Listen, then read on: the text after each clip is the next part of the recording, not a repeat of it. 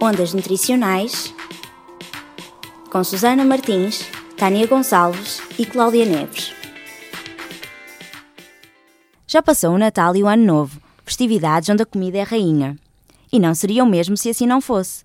Estes excessos são perdoados, contudo não podem ser adotados no dia a dia. Uma consequência óbvia é o excesso de peso e obesidade, em que Portugal marca pontos pela negativa. Recentemente, um estudo do Instituto de Saúde Pública da Universidade do Porto mostrou que 6 em cada 10 portugueses são obesos ou pré-obesos.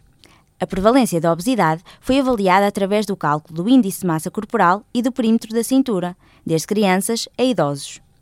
No global, concluiu-se que a obesidade é superior nas mulheres, nos mais idosos e nos indivíduos menos escolarizados, tornando-os grupos de risco. Quanto à obesidade abdominal, são os homens os mais afetados, particularmente os mais idosos.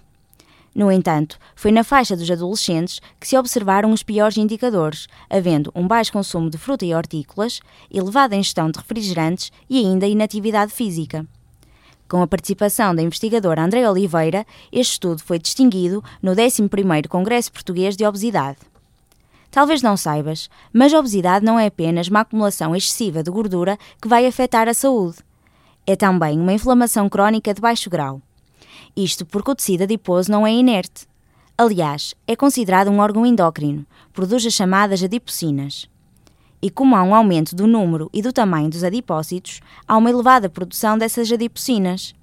Para piorar, é uma produção desregulada que favorece o estado pró-inflamatório. É assim que são desencadeados os processos fisiopatológicos relacionados com a inflamação. Síndrome metabólica, diabetes mellitus tipo 2 e aterosclerose são as maiores consequências do estado inflamatório. Para além disso, há dois tipos de obesidade, a central e a periférica.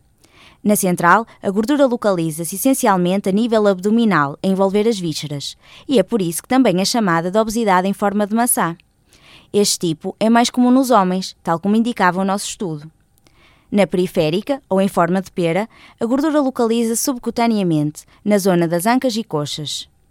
Esta disposição está relacionada com o perfil estrogénico e, assim, é mais comum no sexo feminino. Por isso, após a menopausa, as mulheres ficam mais predispostas à obesidade central. E nunca te esqueças, vale mais a qualidade dos alimentos do que a quantidade. Não adianta almoçar apenas um risol quando poderias comer um pão com queijo e uma peça de fruta pelo mesmo valor energético.